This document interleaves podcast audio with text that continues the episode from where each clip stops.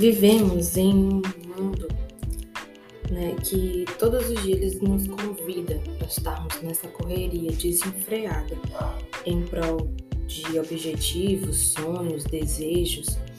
E todos os dias a gente se depara com essa corrida desleal, que, que só o nosso esforço não é o suficiente. Né? Como a gente viu lá em, em Salmos, o Senhor nos chama para nos deleitar na presença dele, entregar o nosso caminho a ele para que Ele venha satisfazer os desejos do nosso coração. Ele não nos chama para ficarmos sem fazer nada, Ele nos chama para nos descansar. Né? Na palavra de Deus, lá em Josué, ele vai dizer para ele sobre se esforçar, né? ser corajoso, se esforçar e confiar, ter bom ânimo, né? para que ele possa é, agir, para que ele possa ajudar. Né? Da mesma forma, nós, nós, nós precisamos entender que não adianta correr com a nossa própria força, a gente vai só se cansar. O Senhor nos convida para caminharmos lado a lado com Ele. Nós vamos lutar, mas nós precisamos deixar que o plano de batalha seja feito pelo nosso Senhor. Então nós podemos ter essas armas, né? armas corretas, armas certas, para que a vitória venha. Mas para isso nós precisamos persistir em confiar em Deus, em esperar que Ele sabe fazer na hora certa.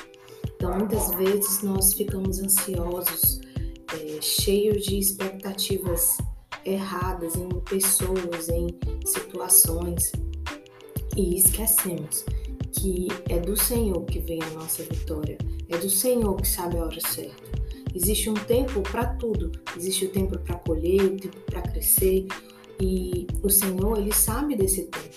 E que, o que Ele quer de nós é que nós possamos a confiar nele, a entender o tempo dele e a obedecer aquilo que Ele tem nos direcionado, aos seus princípios, a não negociarmos os nossos princípios e valores vindos do alto por situação A ou B, por trabalho, por faculdade, por situação nenhuma.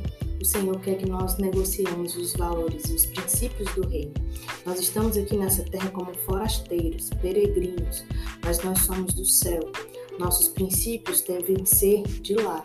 Então, o Senhor nos chama para termos princípios, para sabermos aquilo que nós viemos fazer aqui na terra. Termos identidade, identidade de filho, para aprender a confiar no nosso Pai e saber que Ele sempre quer o melhor para nós.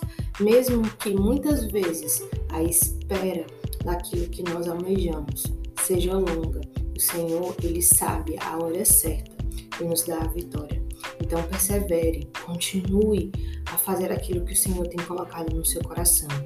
Não desanime, tenha bom ânimo.